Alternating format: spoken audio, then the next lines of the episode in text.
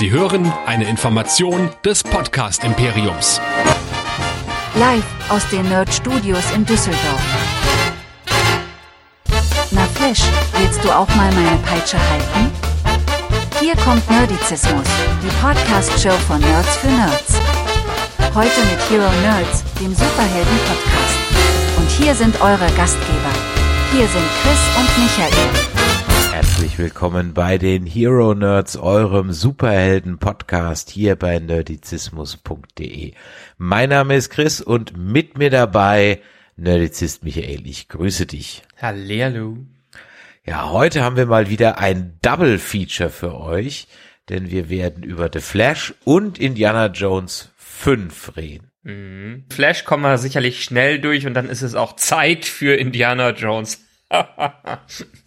Im Vorgespräch hast du das mit dem schnell beim Flash ein bisschen treffsicherer gelandet. Aber ja. immerhin, immerhin, immerhin. er ist, er ist noch da. Ja, endlich mal wieder Superheldenzeit hier. Es wird auch noch ein bisschen mehr kommen. Es läuft natürlich gerade Secret Invasion und irgendwann wird auch dann der Spidey Multiverse natürlich dann auf Disney Plus sein. Ich habe ihn nämlich jetzt im Kino ehrlich gesagt verpasst. Da werden wir auch noch drüber reden. Und warum ist jetzt der gute Indie hier? Naja, weil er irgendwie auch zum Superhelden gemacht, degradiert, erhöht wurde, können wir gleich drüber sprechen. Bevor wir allerdings dann mit dem Flash einsteigen, Michael, für alle, die jetzt neu hier sind, was können Sie denn sonst noch so von uns hören? Na, unglaublich viel, denn da geht ihr einfach für auf nerdizismus.de, denn da findet ihr alles, was wir so in den ganzen Jahren geschrieben, besprochen, aufgenommen und zusammengestellt haben. Von Serienpodcast über sehr viele Filmbesprechungen und auch zwischendurch mal ein paar interessante Artikel. Alles auf nerdizismus.de. Und das Wichtige an dieser Adresse ist einfach, dass ihr da auch die Feedback-Optionen findet. Denn ihr könnt uns gerne schreiben per E-Mail, was ihr denn von unserem Sprachgesang hier alles haltet. Entweder an die info nerdizismus.de, klassisch per Mail, oder ganz modern digital über WhatsApp an die 01525 964 7709. Auch gerne als Sprachnachricht oder diskutiert fleißig mit mit unter nerdizismus.de slash Discord. Und wir freuen uns natürlich immer über Bewertungen bei Spotify, bei Podcast Addict und bei iTunes, da könnt ihr uns Sterne hinterlassen, Kommentare hinterlassen. Das hilft nicht nur dem Algorithmus, dass er diese Show besser bewertet, sondern auch anderen uns besser zu finden und so können noch mehr Leute vom Nerdizismus profitieren. Ja, mal wieder Superheldenzeit. Äh, mhm. Der letzte Superheldenfilm, den wir besprochen haben, ja, ist schon so ein bisschen her. Wir haben selbst den Quantumania, den hatten wir ja besprochen, aber auch den mit großer Verspätung. Und das ist schon so ein bisschen so ein Symptom an der ganzen Sache. Irgendwie, hm, die Superheldenmüdigkeit, ist sie jetzt da, ist sie jetzt nicht da? Und ich glaube, wir werden heute zwei Reviews haben, die sich vielleicht nicht ganz so entwickeln, wie ihr da draußen das denkt. Und äh, Michael, wie bist du aus dem Kino rausgekommen? Warst du geflasht vom Flash? Du bist ja eher auch im Arrowverse drin. Kann das sein? Ich ja gar nicht. Ja, zumindest habe ich versucht, das Arrowverse durchzugucken. Irgendwann habe ich damit angefangen, weil, also das Arrowverse, um es nochmal vielleicht für die Nichtwissenden zu erklären, hat angefangen mit der TV-Serie Arrow, hat dann durchs Flash-Spin-Off quasi ein weiteres, äh, eine weitere Welt dazu bekommen. Dann gab es noch ähm, Supergirl und ein paar andere Serien, die alle damit reingespielt haben. Und irgendwann war es ähnlich wie bei den Comics so dermaßen umfangreich, dass man gar nicht mehr hinterhergekommen ist. Das Schöne an diesen Serien war, die haben wirklich eine Welt aufgebaut, die in sich einigermaßen schlüssig war, auch wenn es so sehr in Richtung Teenie-Romanze gegangen ist, wie es zu diesem Sender The CW gepasst hat in den USA. Und ja, aber sie haben auch ein paar schöne Events umgesetzt. Unter anderem gab es ein paar Crossovers zwischen teilweise sogar drei oder vier verschiedenen Serien, wo auch die Story, die hier in dem Film aufgenommen wurde, auch in der dritten Staffel von The Flash schon bearbeitet wurde. Also eine der bekanntesten Flash-Comic-Storylines, die es überhaupt gibt, nämlich Flashpoint und die immer wieder gerne aufgegriffen wird, wenn irgendwas mit The Flash gemacht wird. Ist es dann die gleiche Geschichte gewesen oder war es eine Variante davon? Oder ist die Origin Story von Flash eigentlich immer gleich, dass er so seine Mutter verliert und dass er seine Kräfte durch diesen Laborunfall kriegt? Ich bin beim Flash, muss ich ganz ehrlich sagen, überhaupt nicht drin. Ich habe weder diese Fernsehserie gesehen, noch dieses Arrowverse. Ich weiß, dass es existiert und that's it. Mm, ja, also ich kenne Flash zwar auch aus der alten Serie, aber auch nur vom Hören sagen. Richtig bin ich mit Flash in Berührung gekommen mit dem Arrowverse, wo Barry Allen einfach da reingekommen ist und Grant Gustin für mich einfach aktuell die Interpretation des Ganzen ist. Egal wie gut Ezra Miller das hier macht, ist Grant Gustin eigentlich mein Flash, weil das die erst, der erste richtige Flash ist, den ich mir angeschaut habe. In der Serie ist es noch ein bisschen anders und da finde ich es ehrlich gesagt ein bisschen schlüssiger. Ich glaube, im Film machen sie es ähnlich wie im Comic. Das ist halt dieses typische übergossen mit irgendwelchen Chemikalien verbunden mit einem Blitzeinschlag. Ich vermute jetzt mal, dass es sehr comicmäßig ist.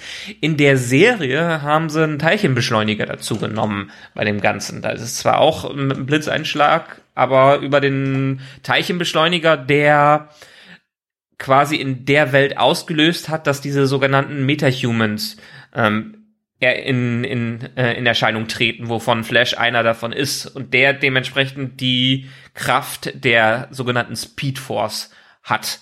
Hier haben sie es in dem Film ein klein wenig anders gemacht und wie gesagt, ich denke, es ist ähnlich wie im Comic, ohne auch den Comic selbst genau zu kennen. Hm, okay diese Serie, ja, die Komplexität dieses Arrowverse hat mich ehrlich gesagt ein bisschen abgeschreckt, es dann jetzt nachträglich noch anzufangen. Ja, kann ich verstehen. Es gibt ganze Guides im Internet, in welcher Reihenfolge man die ganzen Episoden sich da anschauen muss. Und ich habe es auch versucht, in den ersten fünf Jahren, wo das passiert ist, mir das anzuschauen. Und es hat viel Spaß zum Teil gemacht, aber wie es halt oft bei diesen dramatischen Teenie-Serien ist, wiederholt sich sehr viel und am Ende bin ich dann nur alle paar Jahre, jedes Jahr einmal in diese ganzen Crossover-Geschichten reingekommen, wo dann auch beispielsweise diese Crisis on Infinite Earth-Geschichte aufgenommen wurde. Eine der besten Crossover-Geschichten, die im Fernsehen für Comic-Helden überhaupt umgesetzt worden sind und wo Ezra Miller aus The Flash, als The Flash aus dem DCU Extended Universe ein Cameo hatte sogar. Okay, schau an. Ja, The Flash.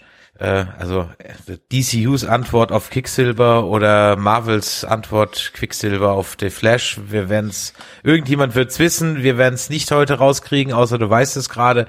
Äh, ich bin hm, skeptisch in diesen Film reingegangen. Ich wusste ehrlich gesagt gar nicht viel drüber und ich habe ja schon im ein oder anderen Podcast, treue Hörer werden es wissen, mal über die Super ähm, Helden-Fatigue gesprochen, die Superhero-Müdigkeit. Jetzt habe ich, hab ich jetzt gerade Superhelden-Fatigue und Superhero-Müdigkeit gesagt. Das ist auch gut. Ja, ähm, und die sich so hm, nach Quantum Mania so ein bisschen eingeschleust hatten, MCU, was irgendwie so vor sich hin döselt, aber auch kein rechtes Ziel zu haben scheint. Und bei DC war es ja auch so, dass wir eigentlich das alles irgendwie so mehr schlecht als recht fanden. Jetzt äh, The Suicide Squad mal außen vor genommen. Du schwärmst ja noch für die äh, Serie Peacemaker. Ich habe aber schon Shazam 2 und auch Black Adam schon im Kino geskippt. So. Ja.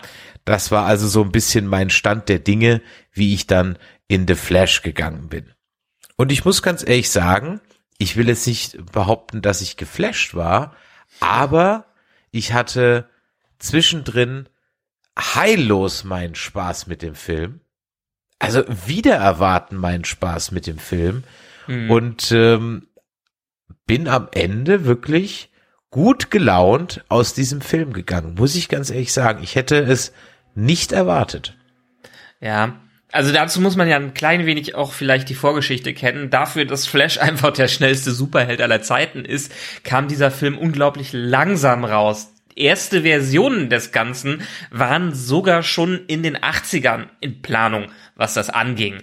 Aber gerade die letzten 20 Jahre hat sich ein Filmmacher nach dem anderen an dem Konzept vom Flash-Film wirklich die Zähne ausgebissen, was, was das angeht. Und selbst jetzt, wo das Ganze in diesem Extended Universe stattfinden sollte, das hat einfach über zehn Jahre gebraucht, um das hinzubekommen. Das erste Mal, wo Flash aufgetreten ist in, in Justice League, da sollte eigentlich Flash schon vorher irgendwie rausgekommen äh, sein. Nee, ich glaube sogar in Batman war er ja noch irgendwie wieder bei Batman wie Superman, ist er glaube ich auch noch mal kurz als Cameo aufgetaucht und die haben es einfach nicht hinbekommen, diverse Skripte und diverse Regisseure zusammenzubekommen, so dass ich, ich glaube, ich selber habe schon zehn Jahre lang über diesen Film gelesen, dass er irgendwann kommen soll und ich hatte es nicht mehr erwartet, dass er am Ende rauskommt. Und und lustigerweise habe ich habe ich erstens auch nicht viel davon erwartet obwohl dann jemand wie James Gunn, der Guardians of the Galaxy Regisseur, der ja das, jetzt die Hände äh, am DC Universe dran hat, dann irgendwann meinte, ja, ist der beste DC-Film seit Dark Knight und irgendwie gab es im Internet sehr, sehr viele Vorschusslorbeeren dafür. Also ich bin mit einem gemischten Gefühl reingegangen. Aber am Ende muss ich sagen, er war okay. Er hat mich jetzt nicht negativ überrascht. Er hat mich jetzt auch nicht zu positiv überrascht. Was mich eher enttäuscht hat, ist dann, weil es ja dann am Ende wirklich der Abschluss des DC Extended Universe ist, dass der trotz der geladenen Story am Ende keine wirkliche Konsequenz hatte, was ich schade fand.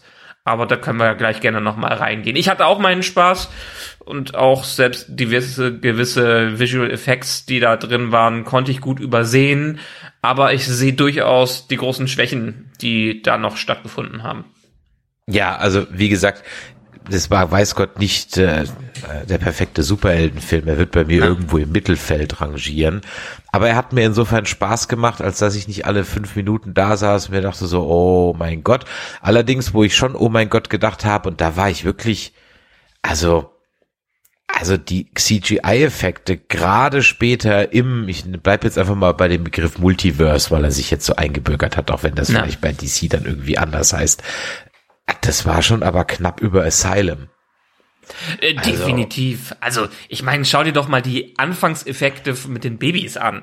Ja. Ich meine, das, das ja. kann man ja noch irgendwie wegreden. Und der Regisseur dahinter, Andy Muschetti, hat gesagt, angeblich er weiß, ob er Bullshit geredet hat, war das bewusst so, weil Flash in dem Moment, wo er schnell ist, quasi in die Speedforce, in diese, in diese Bubble, in die Speedforce Bubble reingeht, dass auch dadurch für ihn die Realität so ein bisschen verdreht wird, was das angeht. Aber für den Zuschauer sah es einfach nur aus, als ob das schlecht gerendert wäre. Ja, ich dachte, sie hätten jetzt die übliche Corona-Corona-Ausrede genommen. Nee, dafür hatten sie ja genug Zeit. Ich meine, ein Faktor, warum dieser Film vielleicht auch nie rausgekommen wäre, war ja auch Ezra Miller selbst. Ähm, ja, ja. Ich habe mhm. mir die Videos von ihm bei YouTube angeguckt. Ui, der hat ein mhm. paar Issues. Ja, ich kann mal wieder nur Zay sagen. Zay hat wirklich Probleme. Ist es auf Deutsch jetzt Zay? Sie sehr? Ich weiß es nicht. Der ist ja auch ähm, der hat ja keine, äh, der ist dann genderless. Ich äh, krieg die, tut mir leid, ich bin ein alter weißer Mann, ich krieg die ganzen äh, Sachen nicht mehr ganz zu, äh, zusammen. Aber they, ähm, Ezra Miller hatten schon Probleme im Vorfeld, dass sie wirklich durch Trunkenheit und sehr viele ähm, auffällige Verhaltensweisen in der Öffentlichkeit aufgefallen sind, wo die sich irgendwie äh, ähm, hatten Fan gewürgt. In, das wurde noch auf Video aufgenommen, hat diverse betrunkene Unfälle gehabt und Warner war, glaube ich, kurz davor, wirklich diesen 200 Millionen Film zu canceln, weil der Schauspieler, der, die Schauspieler einfach so problematisch waren. Hm. Ich habe gerade mal eben kurz seinen Wikipedia-Eintrag nachgeschlagen. Also es ist gar nicht schlimm, dass du es nicht weißt, denn er identifiziert sich nicht als Frau, nicht als Mann, sondern äh, benutzt wechselnd verschiedene äh, Pronomen und äh, 2000 ja und 2000 ja. nicht mal das. Er ist äh, genderfluid. Ja. Okay. Zwischen den Geschlechtern hin und her fließend. Du, ganz als Wurscht, soll er, wie er, solange er sich nicht als Fuchs äh, definiert, beziehungsweise auch das wäre mir wurscht, ja, äh, kann er das gerne machen, wie er will. Aber ich sag mal so, das sah schon nicht so doll aus, wie er da von der Polizei hops genommen wurde. Äh, ja, Okay. Das Ja. ist halt immer schade, weil im, im Grunde genommen hast du hier wirklich einen Schauspieler, der mir unglaublich viel Spaß gemacht hat, der äh, und ich meine, das war ja bei Purpose, ich meine, der alternative Flash war auch unglaublich nervig, aber das war ja dann auch ehrlich gesagt gewollt. Ja. Und ich fand Ezra Miller auch ehrlich gesagt in den zugegebenermaßen nicht allzu dollen fantastische Tierwesen zumindest noch immer noch im Weg ist noch so ein Highlight. Ja. Ja, Charakter, der rausgestochen ist. Ja. ja, so ein bisschen, aber auch vor allen Dingen visuell, äh, weil er ein bisschen anders drauf war.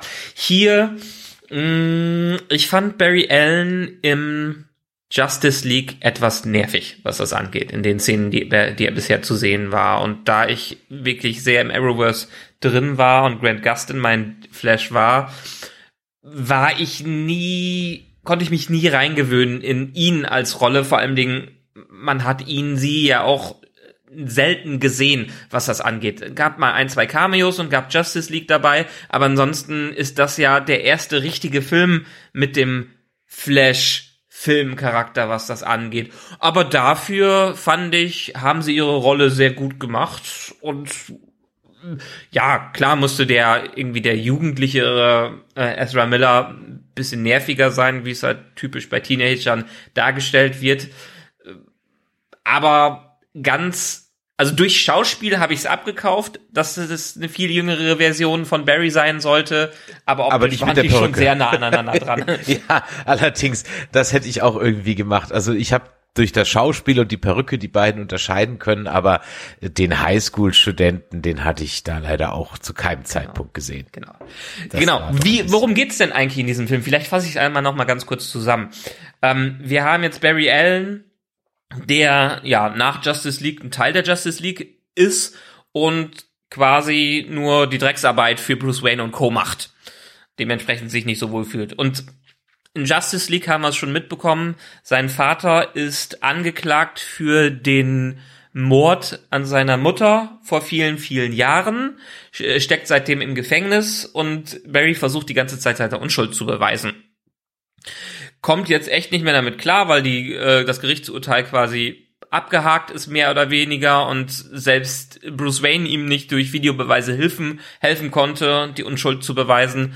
Und deshalb ähm, flippt Barry irgendwann aus und merkt, dass er so schnell rennen kann, dass er quasi in eine Zeitbubble kommt und in die Zeit zurückreisen kann. Also so ein bisschen angelehnt an den Superman von damals, den Christopher Reeve Superman, der einfach ganz schnell um die Erde geflogen ist, um zurück in die Zeit zu gehen, hat Flash in den Comics auch die Möglichkeit, durch die Zeit zu reisen, die Speed Force zu, zu nutzen, um in die Zeit zurückzureisen. Das macht er eher per Zufall und kommt dann in der Vergangenheit an und versucht seine Mutter zu retten, bevor sie ermordet äh, wird. Das gelingt dann scheinbar auch, geht zurück in die Gegenwart, beziehungsweise versucht zurück in die Gegenwart zu kommen, wird aber vorher aus dem Reisekanal rausgekickt und landet in 2013, in dem Jahr, wo er zum Flash wird, in dem Jahr, wo General Zod ankommt aus ähm, Man of Steel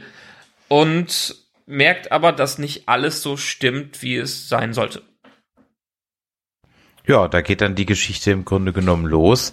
Ich glaube, die erste Veränderung, die er feststellt, ist, was war das, der andere Batman? Nee, das sieht er dann später. Nee, die Das war erste, die die erste. erste, richtige War ja Veränderung zu Hause, ist dass- ja, dass dass, er seine zu Mutter Hause wieder- lebt. Genau, Also richtig, der- dass seine ja. Mut genau, er kommt nach Hause und seine Eltern sind beide da.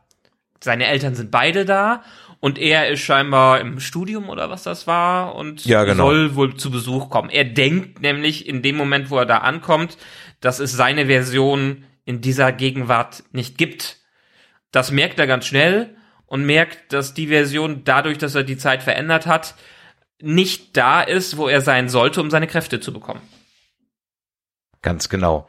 Und dann versucht er eben äh, wieder in seine Zeitlinie zu kommen Und äh, dann entspinnt sich sozusagen ein alternatives Universum, in dem wir dann nicht nur jetzt direkt, sondern auch durch die verschiedenen Varianten dann ja unglaublich viele Cameos haben. Und jetzt haben wir uns natürlich bei ganz vielen anderen Serien und Filmen darüber beschwert, dass es auch nur ein Easter Egg Feuerwerk ist. Und natürlich ist es hier auch so. Aber dieser Film hat natürlich eine ganz, ganz, ganz große, ähm, ganz, ganz große Besonderheit. Er hat halt eben meinen Batman drin. Wenn er auch sonst keine Meta-Humans gibt in dieser Zeitline, also er hüpft dann da herum und versucht dann irgendwie Aquaman zu finden und Wonder Woman und die gibt's alle nicht. Den einzigen, den es mal gab, ist Batman. Und äh, der ist allerdings schon in Ruhestand und äh, ist halt auch ein grumpy old man geworden oder eher so ein verlotterter Messi. Und äh, ich sag mal, durch eine jetzt nicht so ganz nachvollziehbare Überredungskunst kriegt er ihn dazu, wieder ins alte Batcape zu steigen, was in der Tat das alte Batcape ist. Und sie haben sich sogar wirklich da um die Rechte für die Musik von Danny Elfman bemüht und so weiter und so weiter. Also für mich ist das wirklich, und deswegen mochte ich den Film, glaube ich, auch so. Das ist für mich einfach der dritte Michael Keaton Batman, den es so nicht gegeben hat. Ja, also Michael Keaton, um es auch noch mal hier ein bisschen aus, äh, auszuholen, war scheinbar fürs DCEU geplant, dass er eine größere Rolle einnimmt. Ähm, dass Ben Affleck als Batman raus ist, weil er keinen Bock mehr hatte. Und es wurde ein ganzer Batgirl, Batwoman-Film gedreht, wo er auch den Batman gespielt hat ja. in dieser Gegenwart, der ja dann von Warner aus äh, steuerlichen Gründen einge mottet wurde und den wir nie zu sehen bekommen. Und es gab scheinbar noch andere Pläne, Michael Keaton weiterhin als Batman auftreten zu lassen. Und er ist bewusst wirklich, und das hast du auch dementsprechend, wir haben Danny Elfman-Theme, er ist der Batman aus der Tim Burton-Gegenwart. Er, deshalb ist er jetzt so alt und deshalb ist er ähm, auch, hat er auch noch sein Kostüm und alles andere. Also, das zeigt uns, Barry hat sich mit dem Zeitreisen etwas kalkuliert und so wird, wird auch später genau von diesem Batman erklärt, dass es einfach nicht die Gegenwart von ihm ist, dass wir nicht wie in die zurück in die Zukunft einfach eine Linie abspalten können, sondern dass die Effekte, die man beim Zeitreisen erreicht, sowohl ne, die Ripple-Effekte nach hinten als auch nach vorne haben. Ja, ich hätte es wirklich nicht erwartet, dass sie beim Batman so ins Detail gehen und vor allem auch, dass er so eine absolut tragende Rolle hat. Ich dachte, es ist eher so ein kleiner Cameo-Gag. Vielleicht halt, wir hüpfen mal durch die Zeitlinie von dem Batman und dann hüpfen wir durch eine Zeitlinie von einem anderen. Aber dass Michael Keaton hier also de facto ja zum Helfershelfer wird, das hatte ich nicht erwartet und es hat mir richtig, richtig Spaß gemacht.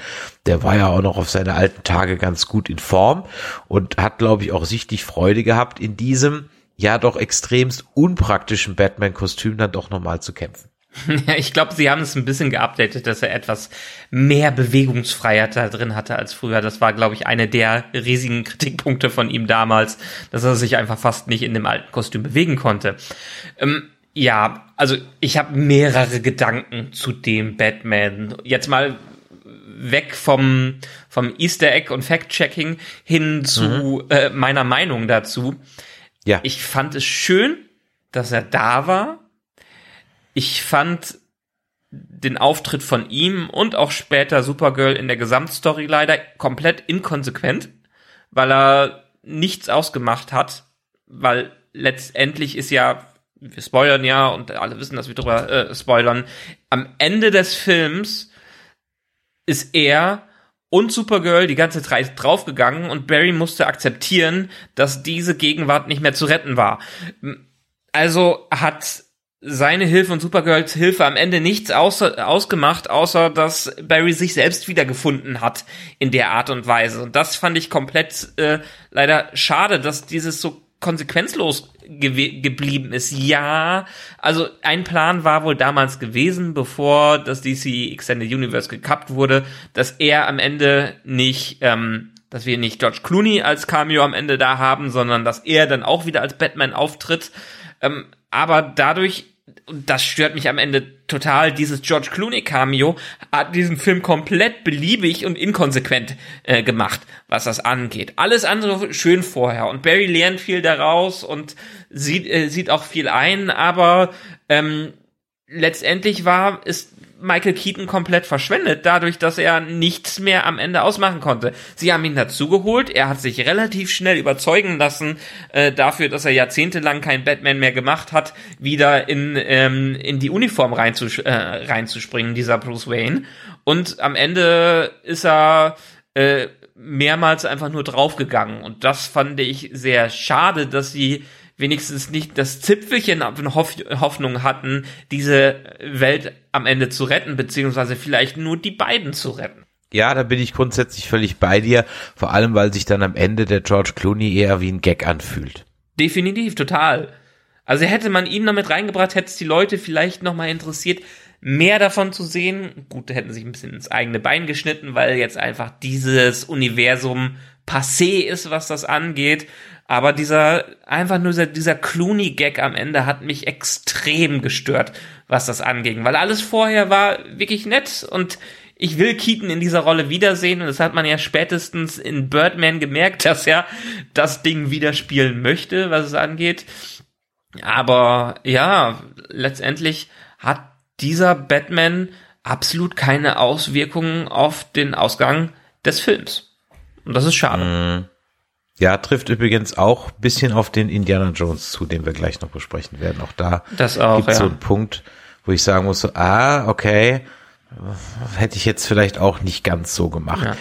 Ja. Ähm, also insge ich hatte viel Spaß an einigen Stellen. Ich habe mich ein bisschen darüber geärgert, dass es halt wieder dieses Plot-Device ist, dass der Held seine Superkraft verliert und die wieder am Ende zurückbekommen muss. Ja, dadurch wurde uns durch die Hinterhand die Origin Story von Barry nochmal gezeigt und wie er sich entwickelt hat. Aber wenn du uns schon ihn zeigst, dann zeig ihn doch, wie er seine Kraft richtig einsetzt und nicht nur am Anfang äh, und am Ende. Und ah, so Kleinigkeiten waren dann einfach äh, dabei. Und viele schöne Verweise auf viele andere Sachen. Ich fand es auch noch nett mal noch mal Ben Affleck noch mal wieder zu sehen und Wonder Woman hatte wieder ein absolut sinnloses Cameo. Selbst wie in Shazam hatte sie wohl auch ein äh, sinnloses Cameo. Das ja man wieder auftreten, aber das war's. Aber am Ende ja, diese Konsequenzlosigkeit gepaart mit dem Ding, was mich am meisten in diesem Film gestört hat, und zwar war es das im Finale, die einfach zusammengewürfelten und teilweise für mich sehr respektlosen Cameos, die dann am Ende rein, äh, reingekommen sind. Warum findest du die respektlos? Weil sie einfach nur mit, hey, erinnert ihr euch und hey, es sind Member Berries, die reingeschmissen worden äh, sind. Es sind erstens Member Berries von den alten Supermans, die eigentlich für dieses DCU nichts zu tun hatten. Sie sind unglaublich schlecht animiert. Also wenn ja, man allerdings. wiederholt, dann sollte man den doch wenigstens ehren und auch, dass man einfach, ja, Nick Cage im Superman-Outfit als äh, Superman Lives, diese an, äh, äh, diese ganzes Cameo hin, dass er ja auch mal in einem Superman-Film dabei sein sollte, den Tim Burton auch entwickelt hat das kapiert kein Schwein, der nicht unbedingt ein Nerd ist. Da sind wir wieder bei diesem Batman ähm, wie Superman-Effekt, dass so viele Sachen in dieser Ecke reingeschmissen worden sind, die kein Schwein mehr kapiert. Und wir haben doch auch hier wieder ein ganzes Arrowverse an Charakteren, die man als Cameo reinbringen kann. Der hat einen Ezra Miller im Arrowverse in einer Szene drin. Es wäre doch nur gerechtfertigt gewesen, Grant Gustin für eine Szene zurückzuholen. Äh, Sie haben es überlegt, aber Andy Muschetti hat sich so rausgeredet in dem Jahr, wir hatten ja nicht mehr Platz für viel, viel mehr. Ey, ihr habt in den Szenen das reingeschmissen. Lasst doch mal den aktuell bekanntesten Flash im Hintergrund einmal kurz auftreten. Selbst wenn er nur in einer Miniszene drin war oder die Supergirl, die, die, äh, die gespielt hat. Wir haben hier hier einen Film mit Supergirl und haben dann eine Referenz aus einem Film, den auch kein Millennial, äh, den keiner aus den Millennials und Boomer mehr kennen, was das angeht. Und dafür, dass sie wirklich nur, hey, kennt ihr den noch? Hey, wir können alte Schauspieler wieder zurückholen, aber nur in Scheiße, fand ich das ziemlich respektlos gegenüber denen, die ja wirklich eine ganze Legacy haben, die in nur dieser sehr, sehr billigen Form zurückzubringen. Vor allem, weil ja dann auch noch Supermans fehlten. Also, ja, Ja. es ist ja dann nicht so, dass dann jetzt dann da alle dabei war. Also ich glaube, Brandon Rove war, glaube ich, auch nicht dabei. Und Ja. Lois und Clark auch nicht. Ja, ja, ja, genau. Brandon, Also- Brandon Ruth hätte man, ist auch Teil des Arrowverse übrigens, ne? In Legends of Tomorrow spielt Brandon Ruth eine große äh, ähm, Rolle. Der hat quasi die, mh, äh, die Rolle des äh, Ant-Man im DC-Universum, so ungefähr, des, äh, der, der sich ganz klein machen kann. Und in einem äh, Feature in dem Crossover Crisis on Infinite Earth springt Brandon Ruth sogar nochmal ins alte Superman-Kostüm als seine äh, Superman-Version rein. Und ja, ich meine, ja, man hat 40 Jahre alte Filme, wo es nett ist, die reinzubringen für Zuschauer, die mindestens 40 sind, so ungefähr.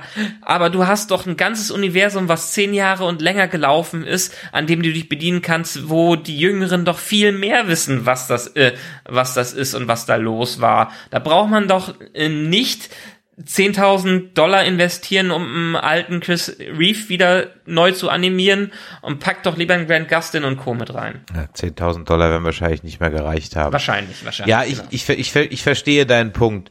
Und so sehr ich das ein oder andere auch abgefeiert habe, dahingehend, als dass es mich einfach überrascht hat, ich halt mit Nick Cage nicht gerechnet hatte und man dann sogar noch einen Teil aus dem Storyboard nimmt, weil es gibt ja so ein paar Versatzstücke vom Storyboard, die übrig geblieben sind, wo er halt gegen so eine große Spinne kämpfen Ja, muss. ja. Das fand ich natürlich sehr lustig. Aber wie du sagst, das ist Hardcore-Nerdwissen. ja. Ähm, ja, also Es selbst, sehr dass es mal einen Nick Cage Superman-Film hätte geben sollen, ist natürlich sehr, also das ist in Nerdkreisen jetzt nichts Neues, aber ich sag mal, außerhalb der Nerdbubble weiß es kein Mensch. Genau. Und ich fand es natürlich auch schön, dass man dann irgendwie nochmal Tamora Morrison und, und so weiter und Jeremy Irons, dass man die alle nochmal so ein bisschen reingeholt hat. Das war ja alles so grundsätzlich ganz in Ordnung. Aber ich bin halt, hm, ich bin halt nicht über den, äh, über das wi- wirklich miese CGI halt hinweggekommen und Ah. das habe ich mir gedacht, ey, für so eine Multimillionen-Dollar-Produktion, ah, come on, ja, das kann ich nicht, kann ich, kann ich einfach nicht nachvollziehen. Es ist wirklich für mich nicht nachvollziehbar, wie sowas freigegeben werden konnte, wie man ernsthaft glauben kann, dass das State of the Art sein soll. Äh, Das war ja, also wenn, das war ja schon teilweise hier äh, Scorpion King Level, also ja, gemessen, also was Du, ich kann, so ich kann mir vorstellen, dass es Warner einfach zu riskant war, da noch mehr Geld reinzupumpen. Die haben ab Mhm. irgendeinem Zeitpunkt gesagt, Schluss, wir haben die Probleme mit Ezra Miller, das Universum ist äh, hin, wir wissen nicht, wie viel Bass wir generieren können für einen äh, Film, wo die Charaktere kaum bekannt sind und wir holen zwar einen Keaton zurück, aber den werden wir dann auch nie wiedersehen, so ungefähr. Die werden das gerettet haben, was sie retten können, konnten. Und dementsprechend hat dann irgendjemand gesagt, ja, scheiß drauf, lass uns den einfach rausbringen. Ja, und das war ganz ehrlich so ein bisschen so ein Spirit, den ich durchaus das ein oder andere Mal in dem Film so gespürt habe, so, ah, komm, scheiß drauf. Ja, äh, wo du wirklich sagen musst, so, ah, komm, scheiß drauf.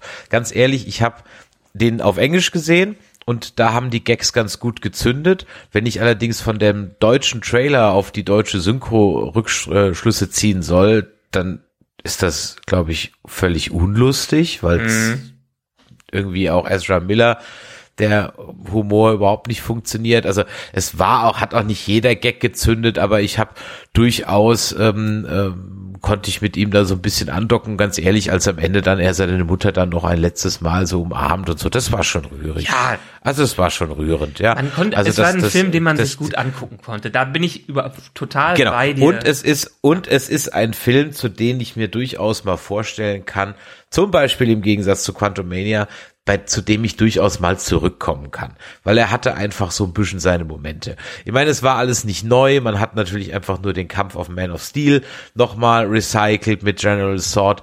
Ähm, äh, als sie dann äh, Supergirl aus der Russenbasis befreit haben, habe ich mich halt massiv an Black Widow erinnert gefühlt und so weiter. Also es war da jetzt wenig Originelles dabei. Mhm. Aber muss halt auch, nein, kein Aber. Damit ist der Film aber halt nicht alleine, denn viel Originelles sehen wir zurzeit leider nicht im Kino, nicht im Blockbuster-Kino. Ahaha, und das ist das Problem, dass du Flash und Indie im Kino geguckt hast, aber nicht den Spider-Verse, der eins der geilsten Sachen ist, die in den letzten Jahren in der Richtung rausgekommen ist. Und ich kann, ja, ich kann dir zustimmen, Superhelden-Fatigue in gewisser Art und Weise ist auch bei mir da, aber auch nur deshalb, weil die Filme einfach nicht mehr so gut gemacht äh, sind wie Exakt. diverse Filme in der Anfangszeit der, äh, des, äh, des MCU und äh, ähnliches. Ich meine, damals konnte man ein paar, ja, ein paar Klopper verzeihen, weil es einfach sich alles neu angefühlt hat und dieses Shared Universe in der Art und Weise noch nie umgesetzt wurde. Und dann hatte man dann ein paar brillante Sachen wie Winter Soldier oder Civil War und dann am Ende Endgame dazwischen. Aber diesen, diesen Funken kriegen die in den letzten Jahren nicht mehr hin. Und das seit Spider-Man ähm, äh, No Way Home, ähm, die jeder zweite Film sich auch mit Multiverse beschäftigt und das reinbringt, mhm. ist das, fühlt sich das mittlerweile von einem innovativen Konzept hin zu einem sehr ausgelutschten Konzept, Konzept wieder hin, wo aber auch ich sagen muss, wenn es gut gemacht wird, dann funktioniert es und in Spider-Verse ist es unglaublich gut gemacht. Und wenn du irgendeinen von diesen Comicfilmen dieses Jahr nochmal im Kinofilm, äh, im Kino gucken solltest, dann schmeiß alles andere weg, aber Spider-Verse guck dir an. Hm. Gut, ich werde auf jeden Fall gucken, wenn er bei Disney Plus dann rauskommt. Also von daher, das wäre auf jeden Fall machen. Ich habe es einfach nicht mehr ins Kino geschafft. Ähm, ja, ich sag mal, ein Problem, das haben wir schon öfters gesagt, ist einfach, dass sowohl das DCU als auch das MCU aktuell einfach kein absehbares, für den Laien leicht verständliches Ziel haben. Da war einfach so ein Thanos einfach easy, ja. Das wurde aufgebaut, man hat sich drauf gefreut und aktuell gibt's halt einfach irgendwie nichts. Und dieses Multiverse oder jetzt auch Secret Invasion, wo ich noch gar nicht reingeschaut habe und so weiter, das ich, ich habe da durchaus so ein bisschen meinen Spaß dran, aber so diese Leichtigkeit, auch mal was skippen zu können, wie heißt es so, FOMO, Fear of Missing Out, ne? Na, ja. ähm, die greift natürlich ganz massiv um sich und dann guckt man halt auch vieles, ehrlich gesagt, so ein bisschen nur aus Chronistenpflicht und da würde ich mir einfach in sich abgeschlossene Abenteuer wünschen, äh, die, die dann auch für sich mal funktionieren, die man einfach auch so für sich dann mal angucken kann. Aber gut, das ist halt heutzutage so, man glaubt, dass man damit mehr Geld äh, machen kann. Aber man muss auch ganz ehrlich sagen, ähm, sowohl The Flash als auch jetzt äh, hüpfen wir mal rüber zu Indiana Jones, mhm. haben jetzt nicht gerade die besten Kinostarts aller Zeiten hingelegt. Ganz im Gegenteil. Äh, da muss man bei Indiana Jones richtig Sorgen haben, ob der überhaupt sein Geld wieder macht. Und das hat mich auf einen Gedanken gebracht, wo ich mir so gedacht habe, hm, ich weiß ja nicht, wie viel so ein Studio an sowas, an so einem Streaming-Dienst verdient? Gar nichts. Das glaube ich nämlich auch. Und da könnte ich mir vorstellen, dass man sich durch die gewünschte und bewusste Verdrängung von Blu-rays respektive DVDs mhm. bisschen ins eigene Knie geschossen hat. Denn überleg mal, wie Filme, wie viele Filme es gab, die im Film, äh, die im Kino mäßig bis underperformed haben, aber über die Jahre auf DVD ihre Kohle zurückgemacht haben. Ja, es war einfach dieser Zweit- und Drittmarkt, äh, die Exakt. viele Sachen. Der fällt halt völlig weg. Ja, also dazu mehrere Sachen. Das Ding ist, vor knapp zehn Jahren war der Aufstieg von Netflix. Und viele haben gesehen, wie Netflix einfach unglaublich erfolgreich war, unglaublich viele Marktanteile sich geschnappt äh, hat und dass die Zukunft vom Gucken am Fernsehen einfach im Streaming liegt.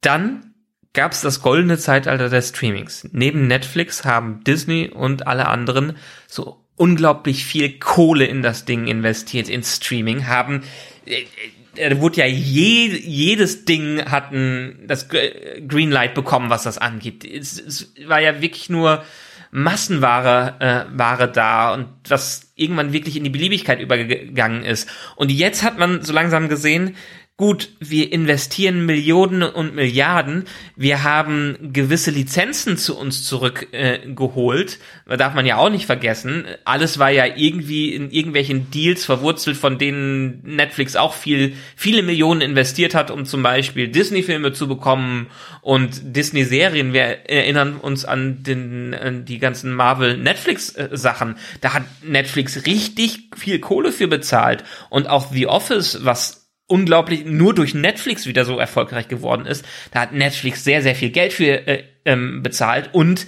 die Firmen, die es an Netflix verkauft haben und andere Streamingdienste, die haben dadurch auch richtig viel Kohle gemacht. Aber jetzt, wo jeder versucht, sein eigenes Portal aufzubauen oder wo, wo jeder versucht hat, wohlgemerkt, sein eigenes Portal aufzubauen und sich die ganzen Sachen eingekauft hat, äh, fallen fällt nur auf, dass wir enorme Investitionen hatten aber kein Return on Invest, der durch Lizenzgeschäfte äh, Geschäfte wieder reingekommen ist. Und jetzt fangen sie nämlich auch wieder an, HBO, HBO Max oder Max ist es ja äh, nur, nur noch, die schmeißen Sachen raus und die, ähm, die lassen steuerlich ganz viel absetzen. Paramount, wo wir nächste Woche sicherlich nochmal drüber reden, hat jetzt eine Star Trek-Serie gekickt und rausgeschmissen und lizenziert das Ganze, nachdem sie vorher gesagt haben, wir sind das Zuhause für Star Trek. Das ist ihnen am Ende nur zu teuer geworden und die haben sich damit ins eigene Fleisch geschnitten. Und das ist genau diese Sache bei den ganzen äh, Filmen und äh, Streaming-Sachen, wo die jetzt nicht mehr, wo die jetzt in den Weg wieder zurückgehen werden und viel lizenzieren werden, um wieder Geld reinzubekommen oder solche Sachen einfach abschreiben, um die Verluste zu, zu minimieren. Der, äh, der Ansatz, dass man alles überall zur Verfügung hat, der wird sich in den nächsten Jahren drastisch reduzieren, was das angeht. Ja, und äh, dann kannst du schon wieder sagen, Hallo Pirate Bay, my old friend. Ja. ja. Und dann werde ich wieder anfangen, mehr DVDs bzw. Blu-rays zu kaufen. Nee, das Thema ähm, ist vorbei. Das, ähm, ah, es werden, es werden noch welche nicht. verkauft aber die Verkäufe gehen ständig zurück. Ja, Mediamarkt ja. und Co., die haben noch ihre ganzen Reihen von den Sachen, aber wann hast, also wann hast du das letzte Mal eine DVD oder eine Blu-ray reingeschmissen? Oh, das ist noch gar nicht so lange her. Da habe ich mir nämlich, weißt du, ich besorge mir ja extra Filme, die ich mag oder Reihen, die ich mag, auf Blu-ray und DVD, mhm. damit ich sie so habe, wie ich sie mag. Ja. Denn jetzt ist zum Beispiel auf Amazon Prime die Pate-Reihe neu. Na. Ja, auch mit einer neuen Synchro. Ja. Ich habe gedacht, ich breche ins Essen. Also, es geht halt mal gar nicht. Indiana Jones hat auch eine neue Synchro, die ist allerdings relativ gut, weil sie sehr viele alte Stimmen haben, ist trotzdem eine neue Synchro. Ja. Ähm, ich möchte es so haben, wie ich es kenne und wie ich es gucken will. Ja. Ähm, und deswegen kaufe ich mir viele Dinge so, wie ich sie habe. Und dazu kommt noch, und dahin wird, glaube ich, ein bisschen der Trend gehen. Es gibt ja auch nicht alles im Streaming. Ja? ja. Und äh, eine meiner liebsten Filmboxen, die ich gerne re regelmäßig raushole, ist meine Don Camillo und Pepone Box. Okay, das ist nicht im Stream. Ja, ja, aber aber auch hier, ähm, also weiterhin. Kubrick-Filme gibt es nicht im Streaming. Da bist du aber vielleicht, was das angeht, noch der Edge Case. Wenn du nämlich weiterhin, wie gesagt, in den Markt schaust, dann siehst du, wie ich glaube, Sony war einer derjenigen, schlag mich doof, vielleicht ist es auch irgendwer anders gewesen, die jetzt angekündigt haben, komplett aus diesem Geschäft auszusteigen und keine Sachen mehr rauszubringen. Das wird so ein bisschen runter lizenziert an andere, aber die großen Player hören jetzt so langsam auf, ihre Sachen auf DVDs und Blu-rays rauszubringen. Ja, ich glaube halt das halt für keine gute Idee. Ich auch nicht, ja. definitiv nicht. Also was das ja. angeht, ich werde auch meine gewisse Sammlung zurückhalten und mich wieder freuen, wenn ich dann mal Lust auf irgendeinen Film habe, aber ganz realistisch. Das letzte Mal, wo ich DVDs, äh, Blu-rays reingeschmissen habe, war zu unserer Herr der Ringe-Reihe.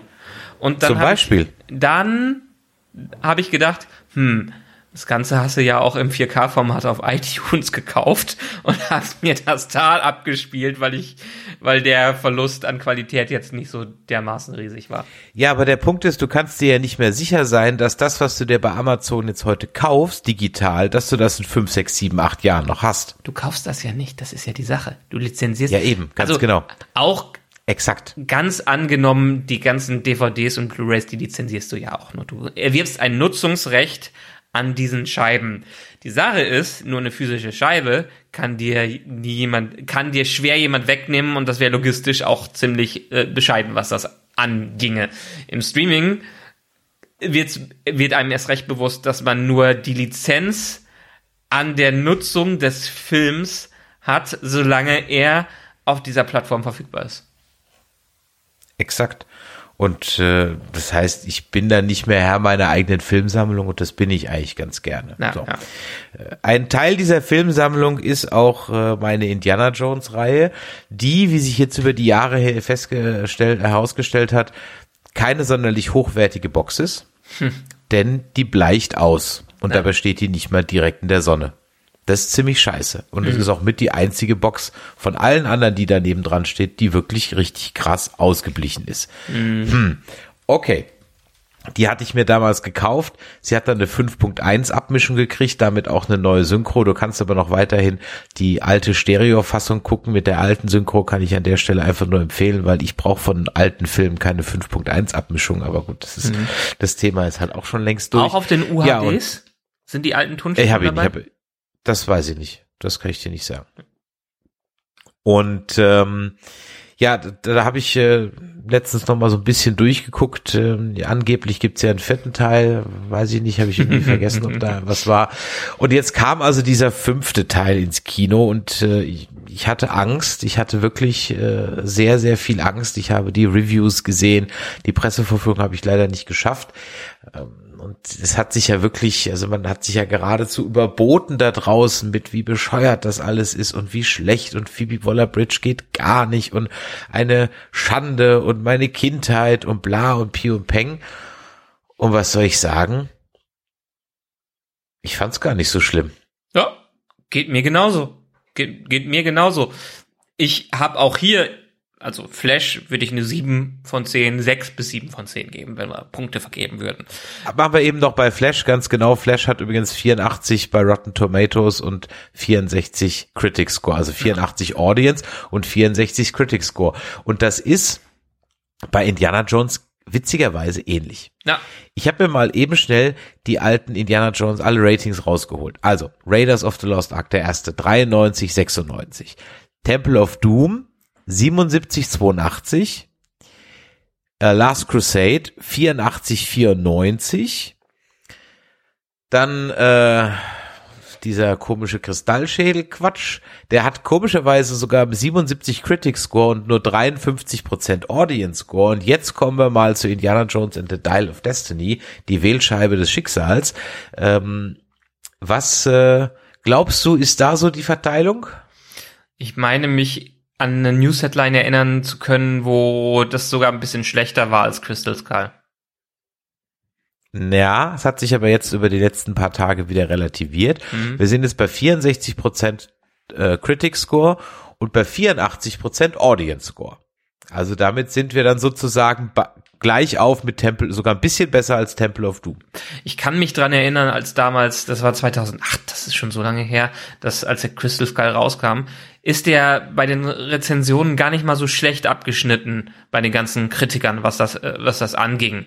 Ähm, Ich glaube, das ist ein ähnliches Phänomen gewesen wie damals die Prequels von Star Wars, die bei den Kritikern auch gar nicht so schlecht abgeschlossen haben, aber dann im Nachhinein halt einen unglaublichen miesen Nachgeschmack hatten.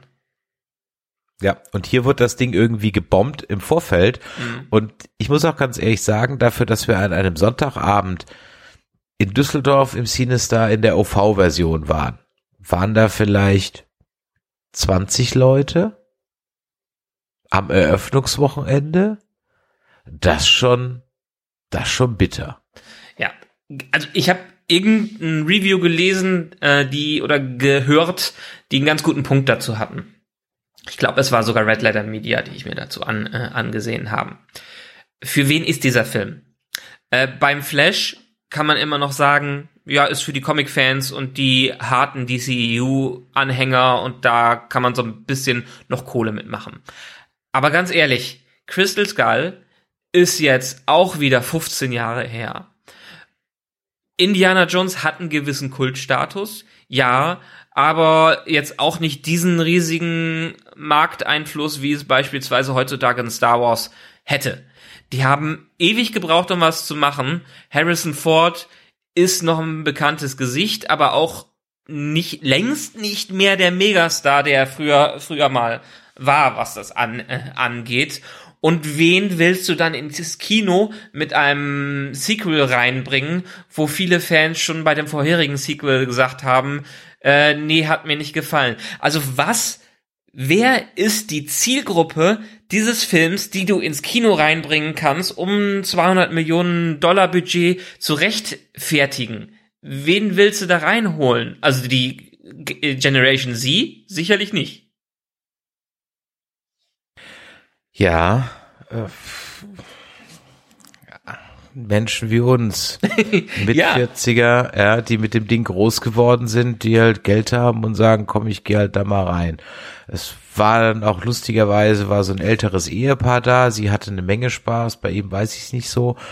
Aber es waren halt jetzt auch, ehrlich gesagt, keine jungen Leute drin. Das muss man halt auch ganz klar sagen.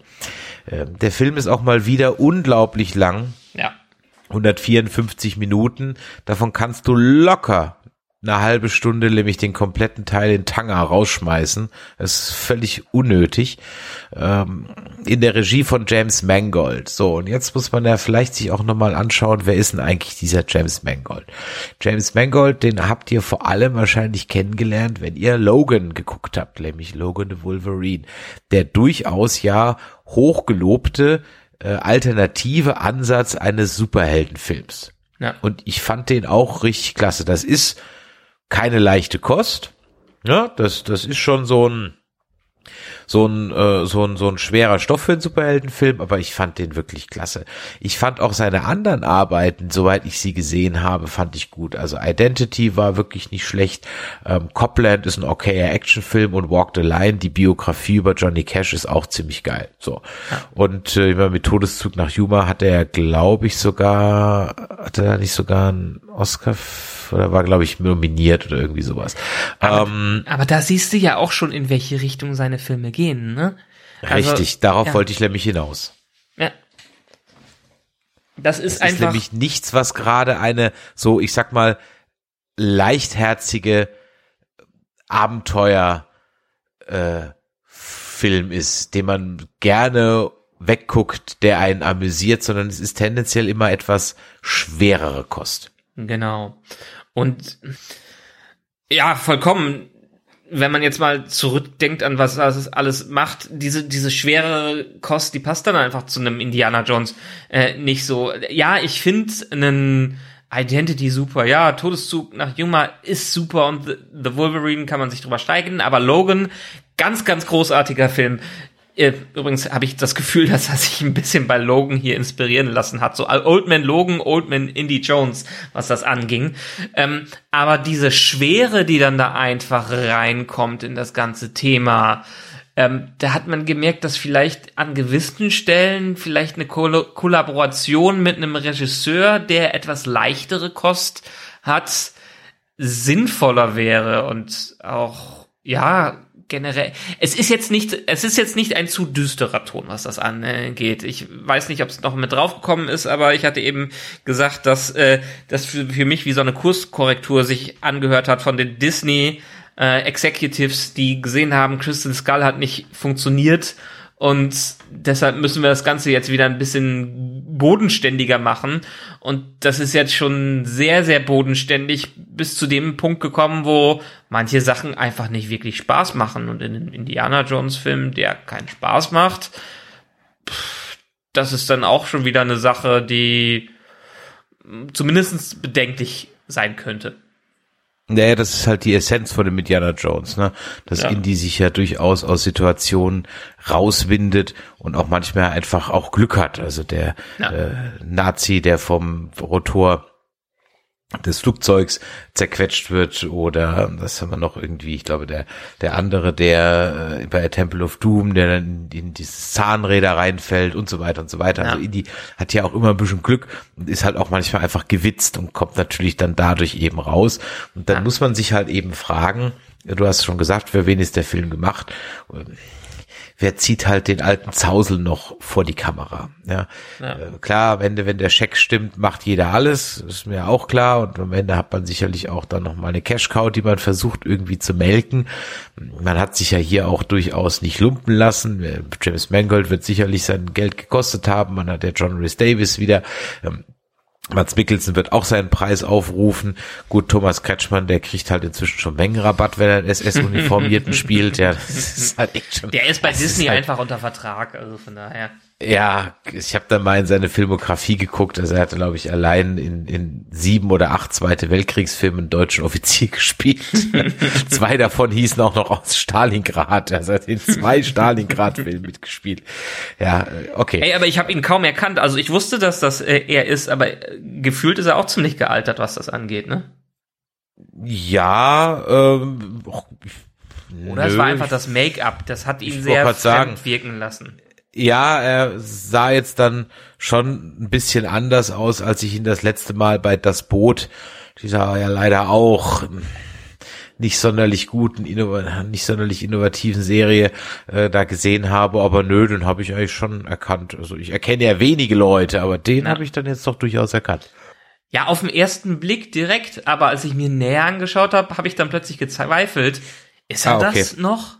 Ja, also von der Ferne hat man direkt gesehen, das ist der Kretschmann. Als er näher kam, habe ich gedacht, hat er sich so verändert? Ja gut, da war natürlich dann schon, keine Ahnung, vielleicht haben sie es auch ein bisschen äh, mit digital an seinem Gesicht rumgepfuscht. Na gut, und das bringt uns ja dann eigentlich auch schon zu dem zwei oder zu der ersten kontroversen Szene dieses Films, nämlich das Opening. Das wird ja so abgefeiert, das Opening. Und ich muss auch sagen, ich hatte auch durchaus Spaß mit meinem Opening oder mit diesem Opening. Aber ich hatte halt an zwei Dingen mal wieder keinen Spaß. Mhm. Ähm, ich habe mir auch extra nochmal die Zugszene aus Last Crusade angeguckt. Die macht Spaß. Ja. Warum? Weil da echte Menschen auf einem echten Zug umeinander hüpfen. Mhm. Hier hüpfen leider CGI-Menschen auf einem CGI-Zug rum, vor einem zugegebenermaßen auch nicht allzu dollen Screenscreen. Wobei ich da mir ganz gar nicht so sicher war, ob sie nicht vielleicht absichtlich das so haben aussehen lassen, damit so ein 80er-Look kriegt. Keine Ahnung. Vielleicht. Gebe ich ihnen den Benefit of the doubt. Und das Ganze natürlich wieder Nacht und bei Regen, damit man die Unzulänglichkeiten des CGI nicht so sieht. Ja. Ähm, da wirkt halt einfach die andere Zugszene überzeugender und auch, wie so im Englischen sagt man lighthearted, so leichtfüßiger. Ja. Ich fand eh, dass unglaublich viele Leute kaltblütig sterben in diesem Film.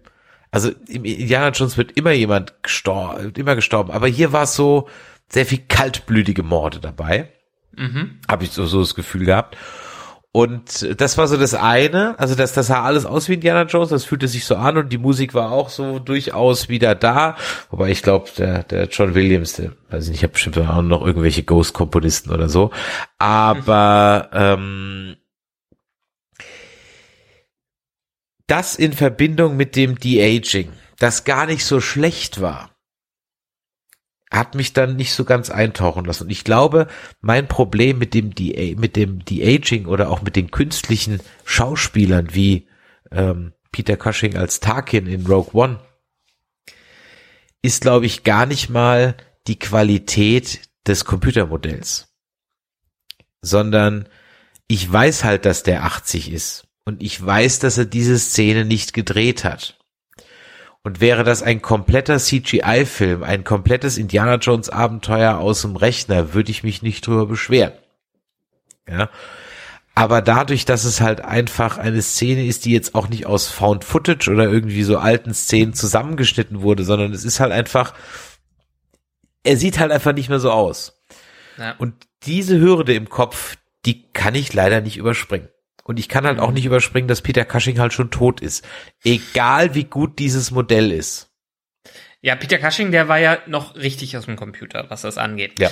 Äh, hier ist er auch aus dem Computer, aber da ist jetzt ein neuronales Netz dahinter, mhm, das ihn genau. generiert hat. Und da hat Disney jetzt mittlerweile dazugelernt und macht das Ganze auch wirklich über eine KI, die das Ganze gener generiert. Über, ja. Aber auch, auch bei mir zwei Sachen. Ich fand das Opening einen der schwächsten Teile des gesamten Films. Ähm, ich verstehe, warum sie es gemacht haben, das ist eine Tradition. Es war mir aber viel zu lang. Also viel, viel zu lang, was, was das an, anging. Ähm, und ich hatte auch nicht wirklich Spaß dabei. Auch hier wieder ist der Spaßfaktor, der viel da reingekommen ist. Ja, mit der Dunkelheit kann ich leben. Das ist halt das Typische, was man hat. Aber irgendwie war auch hier diese, es hätte hier diese Leichtfüßigkeit drin sein müssen, über die wir eben gesprochen haben. Aber selbst in diesen Szenen war die nicht äh, dabei. Ganz genau. Ganz genau. Und dafür war es auch einfach viel zu lang. Wir, ich weiß auch schon halb nicht mehr, ich weiß, dass das irgendwas dann auf dem Zug passiert ist, aber was dann da vor dahin gekommen ist, da hing er ja dann auch noch an einem Seil und solche Sachen äh, dabei. Das hatte ich schon wieder komplett vergessen, bevor ich es in irgendeinem anderen Review gesehen äh, gesehen habe, dass da noch dabei, äh, dass, dass das noch dabei war. Hätte doch ruhig gerne die Hälfte der Zeit sein können, wie viele dieser Action-Sequenzen äh, in diesem gesamten gesamten Film. Und ja, das Digital De-Aging beziehungsweise der Fort aus dem Computer ist unglaublich gut gemacht. Also da merkt man in den letzten Jahren, wie die Fortschritte da waren. Es ist für mich noch nicht genug, dass die Uncanny Valley überschritten wird, durchschritten wird, was das äh, angeht. In, ich hatte das Gefühl, in ruhigen Szenen, wo es so relativ still war und sich nicht viel bewegt hat, da sah das echt gut aus. Da hätte man es auch fast nicht von Archivmaterial unterscheiden können. Aber sobald sich was bewegt hat, kann wieder mhm. dieser leichte, dieser leichte Plastikeffekt, dieses mhm. leicht verschoben. Vor allem um die Augen rum. Um die Augen rum. Und dazu kommt auch noch, dass sie sich nicht, äh, wie bei Mark, Hamill, die Mühe gemacht haben, die junge Stimme von äh, Luke wieder oh, rauszuholen, oh, ja. sondern dass das ein alter Harrison Ford gesprochen hat. Ja, und das muss ich ganz ehrlich sagen, das verstehe ich dann auch ehrlich gesagt nicht. Also äh, die paar tausend Dollar hätten jetzt den Bock auch nicht mehr fett gemacht. Und das war wirklich was, wo ich sofort gezuckt habe. Wo ich habe, Moment mal, äh, es passt ja von der Stimme überhaupt nicht. Es ist ja ein alter Mann, ja. der da spricht. Na. Genau. Und deshalb funktioniert diese ganze Szene. Ich verstehe das Konzept dieser Szene und ich verstehe, warum sie es gemacht haben. Aber ich fand die, nicht unterhaltsam. Ich fand sie viel zu lang. Ich fand sie viel zu dunkel.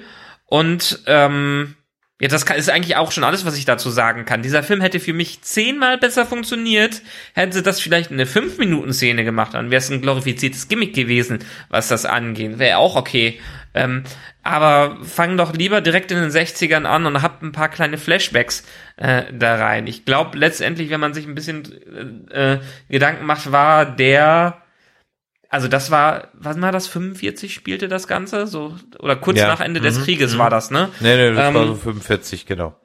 War, ist, ist der Indie nicht theoretisch auch schon zu alt dafür in diesen Szenen gewesen? Ja, es passt, glaube ich, nicht so ganz. Eigentlich hätte man eher den Indie sehen sollen, den man dann später in den in der einen Rückblende nochmal gesehen hat. Der hätte besser gepasst vom Alter. Genau. Weil in Last Crusade war der 39, ja. glaube ich, oder 38 oder 39 spielt, ist er schon wesentlich, wirkt er schon wesentlich älter. Ja.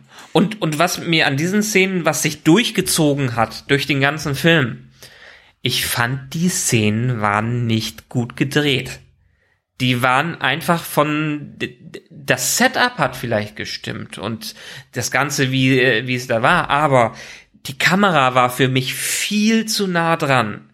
Man hat viel zu wenig von dem Gesamtkonstrukt mitbekommen. Und das hatte ich auch das Gefühl bei sämtlichen anderen äh, Action-Szenen, gerade mit dem Tuk-Tuk da später, mit dem sie da durchgefahren sind die Kamera war so nah dran, dass du nichts von der Szene mitbekommen hast und dass dementsprechend diese Wackeloptik mit reingekommen äh, gekommen ist, diese Born-Wackeloptik und ich mich nicht verloren gefühlt habe in den Szenen, aber gedacht habe, hey, einen Weitwinkel dafür. Das hätte doch viel besser funktioniert, was das, was das an, äh, was das angeht. Und da habe ich mich so in diesem Film drüber geärgert, dass einfach alle Action-Szenen quasi auf den Gesichtern der Charaktere drauf war, so quasi ganz eng und man da das ganze Potenzial von diesen Szenen verloren hat. Es waren auch sehr viele repetitive Action-Szenen. Also Ja. die auf dem Zug, okay.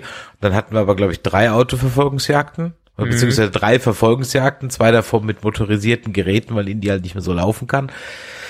Ah, wie gesagt, den kompletten Absatz in Tanger, den hättest du dir komplett sparen können. Das Oder kürzen, War- auch hier wieder. Oder kürzen, Da war Potenzial drin, aber auch, die haben, letztendlich waren es ein paar Versatzstücke, die das Ganze versucht haben, nach vorne zu treiben, ohne dass wirklich die einzelnen Szenen gerechtfertigt waren in der Art und Weise, wie sie gezeigt worden sind. Ja. Und dadurch war es zwischendrin, ich will nicht sagen langweilig, aber durchaus auch so ein bisschen so, ah, come on, go on with, go on with the show. Es hat Ja. sich ein bisschen gezogen und ich habe auch ein bisschen das Gerätsel vermisst irgendwie. Und dabei fand ich jetzt gar nicht mal, dass jetzt die Helena irgendwie so ultra naseweiß war. Ich, ja, die hat schon ein bisschen viel gewusst und so. Aber okay, ich fand sie, also die wird ja da, da runtergemacht und die, die, die, die Womans planende und Indie nur fertig machende. Also völliger Quatsch. Die war, da, also, die war doch einfach nur ein, Ja. die war doch ein, einfach nur ein weiblicher Indie. Mehr war sie doch nicht. Man hat doch ganz klar die Parallelen äh, gesehen, die die versucht haben, da aufzubauen. Ja, sie hatte vielleicht nicht diesen Charme-Sympathie-Charakter eines früheren Indies, weil sie mehr auf die Kohle aus war. Also so hätte Indie sein können, wenn ihm das Ideelle nicht wichtig gewesen äh, gewesen wäre. Aber sonst war sie doch niemand anderes als ein äh, junger Indiana Jones, gender switched. Und also ich mag generell Phoebe Waller-Bridge äh, als Schauspielerin und auch als Autorin finde ich finde ich sie super. Ähm, Ah, kommt drauf an, bei was, ne? kommt ja kommt so ein bisschen drauf äh, kommt so ein bisschen drauf äh, an. Aber Ich mochte ähm, Fleabag von James Bond, hätte sie bitte die Finger lassen sollen. dafür wurde sie ja als als ja, da als Kur- als Skriptdoktor dazu geholt. Sie wird ja bei vielen Ja, Sachen als Skriptdoktor dazu, Viel, viel gedoktert hat Wer weiß, nicht. wie, Also, da hat sie definitiv eher was verpfuscht. Ne? wer Also, weiß, oder oder, oder wie das war vorher noch war. schlimmer. Genau, ja, wer weiß, wie- du, du kannst halt auch ein ver kaputtes Skript nicht ordentlich machen, was das an, angeht. Ne? Da kannst du schreiben, wie du willst. Äh, Ganz abgesehen davon, in den Sachen, die ich äh, sie kenne und wo sie ihre Hand dran gehabt hat, jetzt zum Beispiel auch Killing Eve, wenigstens die erste Staffel, wo sie hauptsächlich dran beteiligt war, ganz, ganz großartige Serie. Und ganz abgesehen davon, ich mochte den Charakter, weil er ein gewisser Gegenpol zu Indy war und trotzdem Indy sich darin in ihr sehen konnte, wenn er keine Ideale früher gehabt hätte. Man hätte es gerne noch ein bisschen ausbauen können, weil es war ja dieses, sie steigt mit irgendwelchen zwielichtigen Leuten ins Bett, äh, sie verkauft äh, die ganzen Sachen und so jetzt Woman's Planning. An welcher Stelle war denn bitte Wo- Woman's Planning dabei? Naja, weil halt sie im Prinzip ähm, äh, dann erst eigentlich dem Indie die ganze Zeit sagt, was er tun soll und wie das jetzt hier weitergeht und so weiter. Das fand ich aber gar nicht. Ich sag ja, ich, ich sag ja, Ja. ich empfand es ja gar nicht so. Ne? Ich, ich, ich auch überhaupt nicht. Also es gab eine Szene, die auf dem Boot, wo man erst dachte so, okay, hat sie das jetzt, also wo ja am Ende ja auch rauskam, okay, sie hat sich das ja alles nur ausgedacht, ja, Ja. Äh, wo sie da den den den voller den Jürgen äh, ver veräppelt, ja, ähm, also von daher, wem man definitiv sich hätte klemmen können, ist der Teddy, also völlig unnötig, also absolut unnötig, trägt nichts zu gar nichts bei, Ja. ähm, ist, ich meine, das Beste, was ich sagen kann, ist, er hat nicht genervt. Das, das ist das einzige, das einzige, was man über Teddy Kuma leider sagen kann, ist, er hat nicht genervt. Tut mir leid für den Schauspieler, Ethan Isidore ist der, aber ne, das war, das habe ich überhaupt nicht verstanden.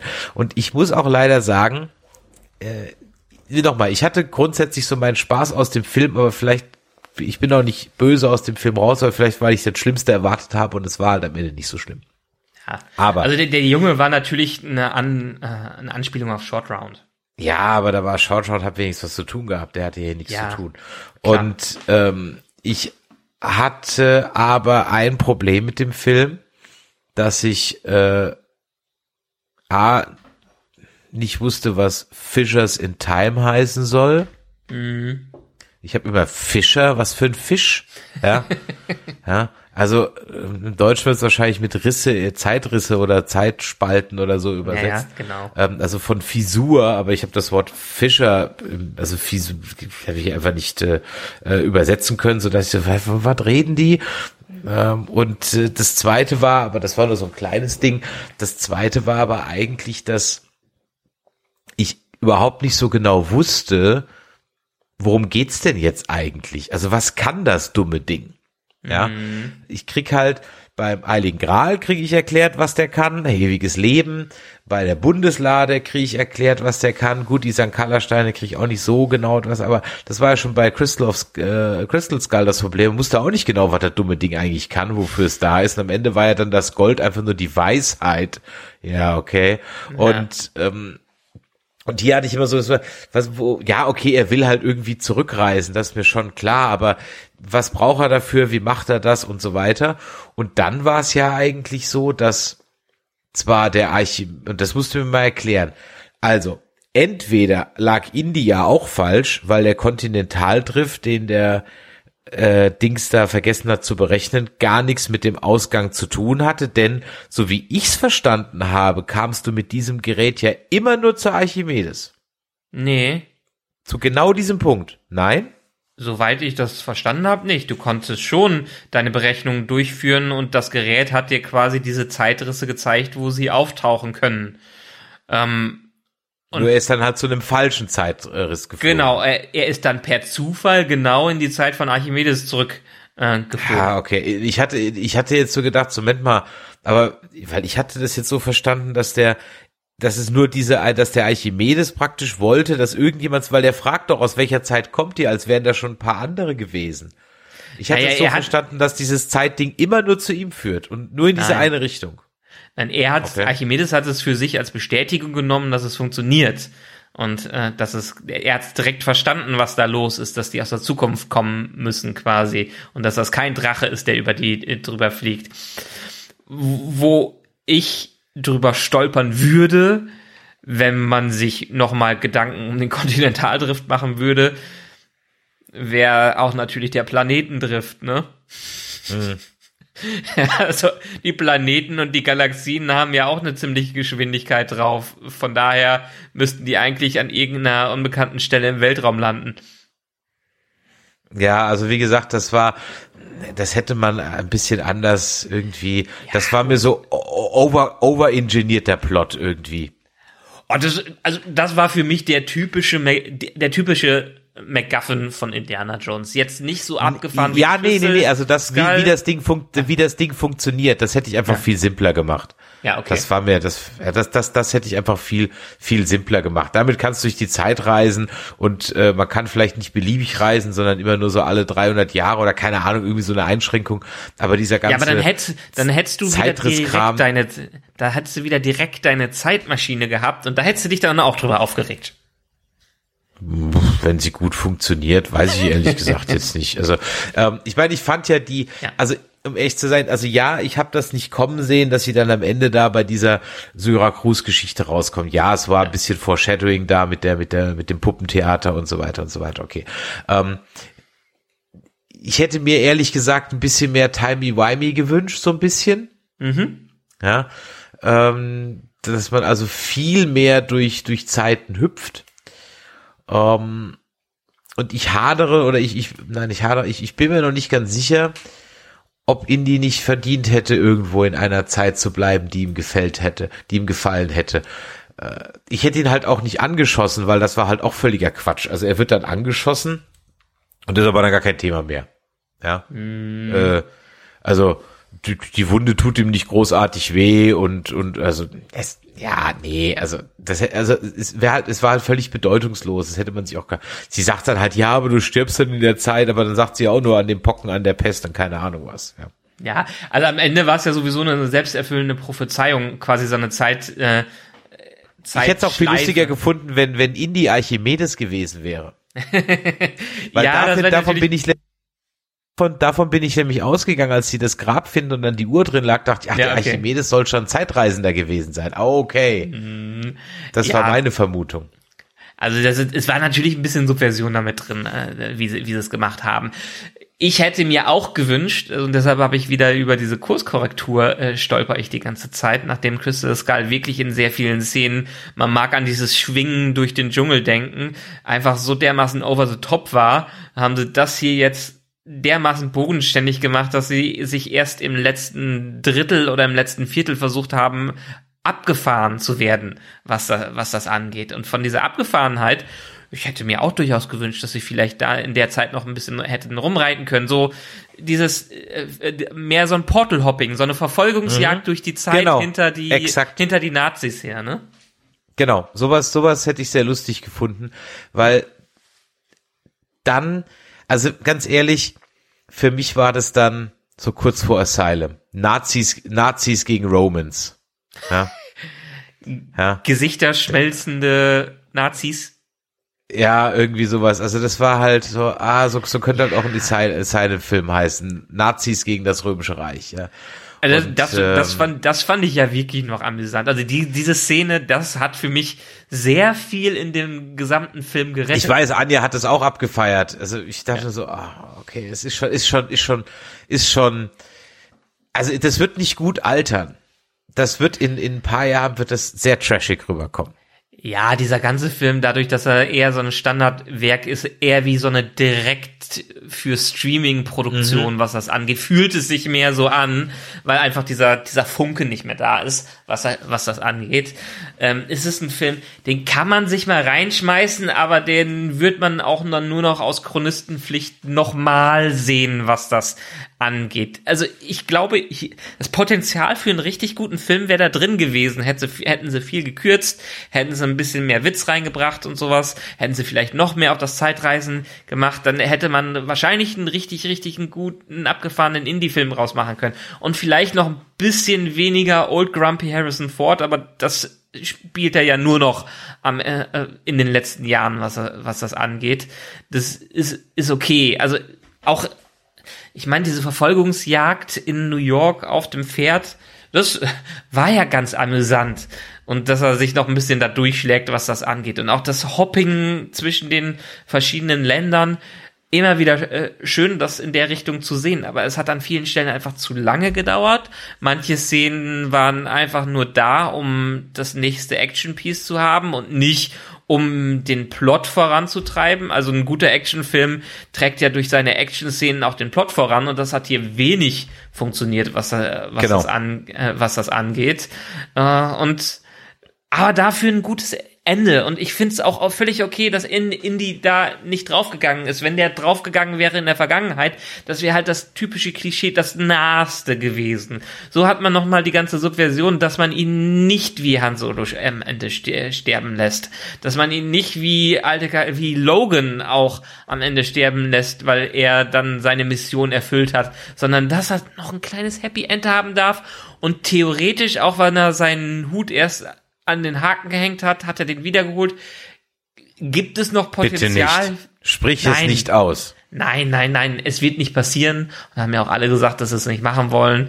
Aber du kennst ja Hollywood, wie Hollywood heutzutage ist. Der Film bombt und deshalb werden sie Indie vielleicht in 30 Jahren nochmal wieder zurückholen, was, was das angeht. Aber ich fand's gut, dass sie ihm halt dieses Ende am Ende gegeben haben, dass er nicht als alter verbitterter Mensch in der Vergangenheit, die er so lange gesucht hat, stirbt, sondern dass ein bisschen eine Erlösung für sich gefunden hat und Marion dann wieder da war und solche Sachen, auch wenn, ja gut, dann haben sie Matt am Ende doch gekillt. Was das, ange Ja. das angeht, ja. Es ist eine, es ist eine einigermaßen okaye Motivation dafür, dass Andy Indy sich dermaßen als alter Mensch äh, dargestellt hat, auch dass er dann halt vor den Nachbarn mit, äh, äh, vor dem Nachbarhaus mit dem Baseballschläger steht. Hätte ich auch gerne mehr von gehabt in der Richtung, was das angeht. Dann hätte man dann wenigstens in dieses Slaps-Ding noch mehr reingehen können. Aber das alles war Ja. am Ende viel zu ernst. Also ich möchte mal, ich, ich kann an einer Szene kann ich ganz gut festmachen, warum sogar ein Temple of Doom besser funktioniert als der. Ich nehme nicht mal eine Temple of Doom Szene, auf die die ganz ein eindeutig angespielt haben, nämlich mhm. diese Käfer-Szene. Na. Ich weiß nicht, ob du die Käfer-Szene bei Temple of Doom noch im Kopf hast die geht ja so, der Indie findet diesen Gang, geht mit Short Round rein, sie kommen in diese Stachelfalle, wo dann die Wände oder die Decke nach unten kommt, die Stacheln von oben kommen und äh, die, wie heißt sie, die Willy, äh, muss sie, soll sie retten und alles, was sie tun muss, ist eigentlich nur durch diesen Käfergang laufen ähm, und eben ein äh, Hebel ziehen, der halt auch voll mit Käfern und Tausendfüßeln und keine Ahnung was ist. So. Mhm. Das ist halt ein Setpiece die zwei äh, Indie und Short Round laufen halt drüber und oh, was ist das auf dem Boden? Füllt sich an wie Popcorn. Oh, oh, okay, aber egal. So. Und dann kommt halt eben Willy dazu und das ist als Zuschauer halt spannend, weil sie halt erst nicht rafft, worum es geht, sich nur schreit und so weiter und am Ende halt sich wirklich überwinden muss. Ja, und der Indie ist schon, ist schon fast halb erstochen, da reinzugreifen. Das, das ist eine spannende Szene. Mit diesen Käfern als Setpiece. Ja. Und hier laufen sie durch diese Höhle, da sind halt dann fünf Meter Käfer, beide machen Uah, und das war's. Ja, ja. Und, und das ist, da, für mich so symptomatisch. Muss, so ungefähr, ne? Genau, look hier, Käfer. Aber ihr habt nicht verstanden, warum die Käfer da waren. Mhm. Ja. Und auch in dem, in dem Schiff unten, wo dann Indy auf einmal Angst vor diesen Moränen hat, weil es ja wie Schlangen aussieht, ähm, das wird ja gar nicht aufgelöst. Also der, man sieht nicht, wie es aufgelöst wird. Er, er, er zündet dann diese, diese Magnetfackel und dann sieht ja. man von außen das Schiff leuchten. Ja. Und dann ist er wieder da. Ja. Ähm, und das waren halt so einige Dinge, wo ich neben den, ich weiß nicht irgendwie, also ich habe es jetzt gerade bei den anderen Filmen nicht so im Kopf, aber wie, wie gesagt, gefühlt waren die Morde hier einfach kaltblütiger irgendwie. Äh, weiß ich nicht, es ist so, so gefühlt. Ja, mhm. ähm, dass das alles ein Ticken härter war und so, wie diese Leichtigkeit, die fehlt halt einfach. Ich habe auch, wie gesagt, lange nicht gerafft, wer ist denn, wer ist denn jetzt hier eigentlich ihr wer und ist das jetzt irgendwie CIA? Es gab halt dann auch irgendwie so kein Double Crossing oder sowas, ne? Dass am Ende doch die CIA den, den, den voller verarschen will oder sonst irgendwas, um vielleicht dann irgendwas anderes mit der Zeitmaschine anzuwenden, hätte man ja auch noch irgendwie machen können. Also da waren, wie du gesagt hast, sehr, sehr viele ähm, versteckte Dinge drin. Am Ende des Tages war es okay. Ja. Ich habe halt einfach das Schlimmste erwartet und habe halt dann gedacht, okay, dann kann es nicht so schlimm sein. Aber es fallen mir einfach eben ein paar Dinge auf. Ähm, ich frage mich halt, hatte ich vorhin schon gesagt, wann gibt's mal wieder originelle Sachen? Klar, du hast jetzt gesagt, das Spider-Verse, okay. Aber ganz ehrlich, wenn äh, Ben Bird stirbt, dann wird es auch nie wieder neue Soundeffekte geben. Mhm. Ähm, und ich mag mein äh, Millennium Falcon springt nicht an Easter Egg Soundgeräusch. Und man kann mir auch mal äh, ein Wilhelm Scream unter die Nase reiben. Aber jetzt mal ohne Witz. Ähm, das sind ikonische Sounds, die ja zu Recht von, wahrscheinlich von einem seiner Sparte genialen Menschen gemacht wurden. Und wie viele Filme sich darauf jetzt verlassen aus dem Hause Lucasfilm, weil anscheinend da niemand mehr ist, der in der Lage ist, auch nur ansatzweise auch mal neue ikonische Sounds zu machen. Mhm. Ja. Und wie es anscheinend auch niemand gibt, der halt mal in der Lage ist, mal wieder einen richtig guten Actionfilm zu machen, ähm, über Mittelmaß hinaus, was, was das Drehbuch angeht. Ich bin ja. mal gespannt auf Mission Impossible. Ja, Mission Impossible sowieso, aber die haben einen ganz anderen Ansatz. Ich wollte nur sagen, originelle Filme, die Spaß machen und nicht Teil eines Franchise sind, dieses Jahr Dungeons Dragons. Ja, den muss ich noch sehen, das stimmt. Den muss ich noch sehen. Mhm. Der ist so gut, der ist so gut, der macht so viel Spaß. Und das war auch einer meiner ersten, po also ich poste ja fast gar nichts mehr, aber einer meiner Posts auf Facebook war, dass ich lange keinen so kurzweiligen Film gesehen habe, der einfach was eigenes ist und nur für, für sich Spaß macht. Nicht ein Franchise aufbaut und nicht ein Sequel äh, versessen ist, sondern einfach nur eine in sich geschlossene, schlüssige Geschichte, die viel Spaß macht, wo man nicht viel drüber nachdenken muss, weil sie einfach in sich funktioniert. Sowas wie ähm, einer meiner Lieblingsfilme, Der Sternwanderer. Auch eine schöne, mhm, abgeschlossene Beispiel, kleine ja. Geschichte. Mhm. Und sowas ist Dungeons and Dragons und von sowas möchte ich mehr haben. Ja, da bin ich vollkommen bei dir. Also der steht ja noch auf jeden Fall oben meiner Liste. Ich meine, gut, der gehört schon zu einem Franchise, aber äh, noch kein großes Filmfranchise, da gebe ich dir recht. Ja, Jeremy Irons, der 2000er Film oder 90er Film, den man da Ja, hatte, gut. den darf man ja nicht zählen. Also, Ja, der war allerdings auch, auch etwas grenzwertig.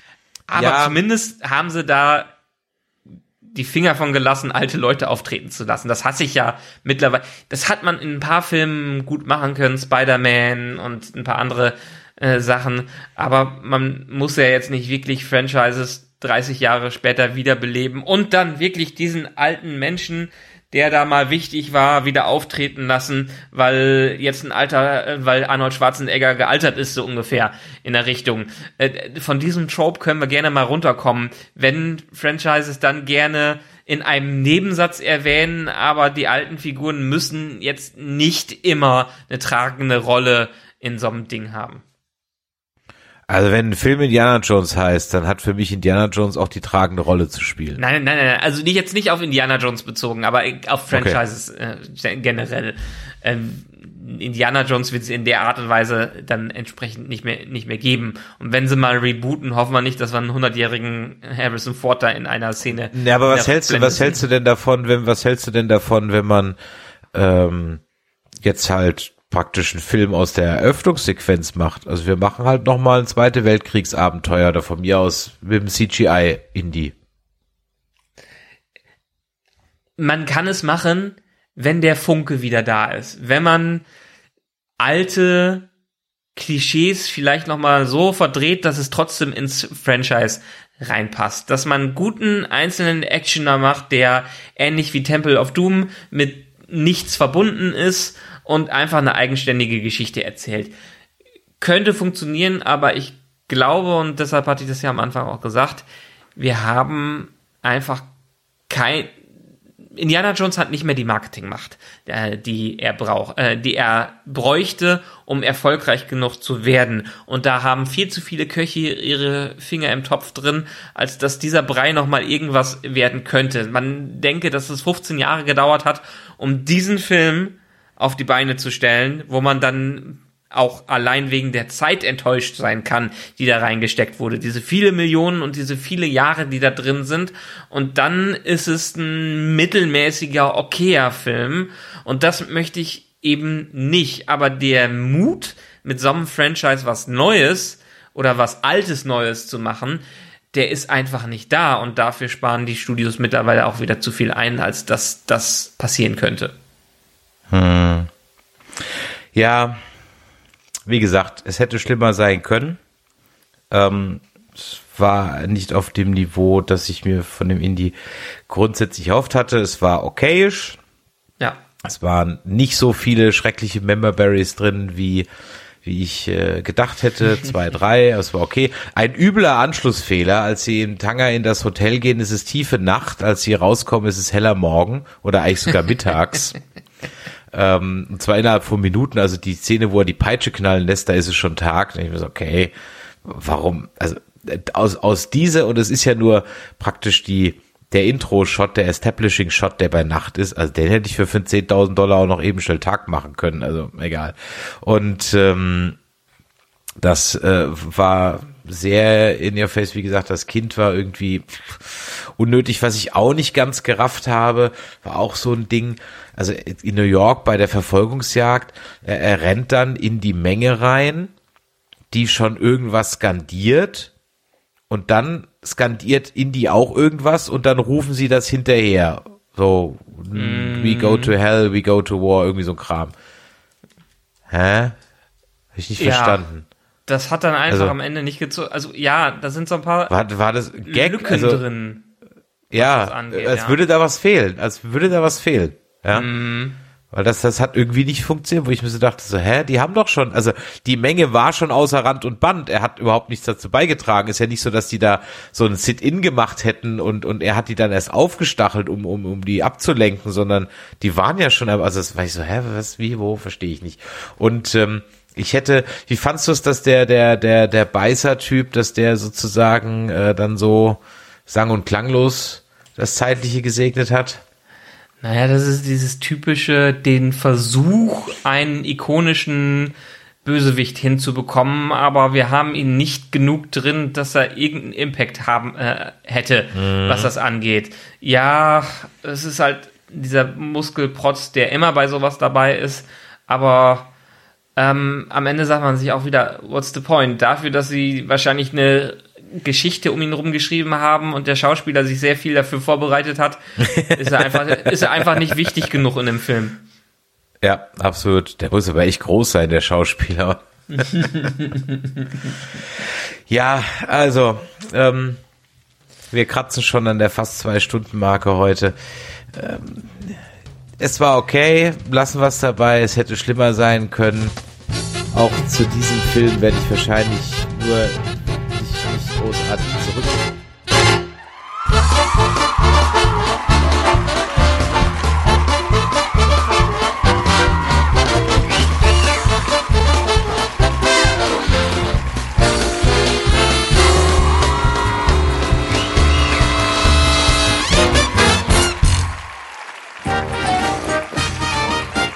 Eine Produktion des Podcast Imperiums.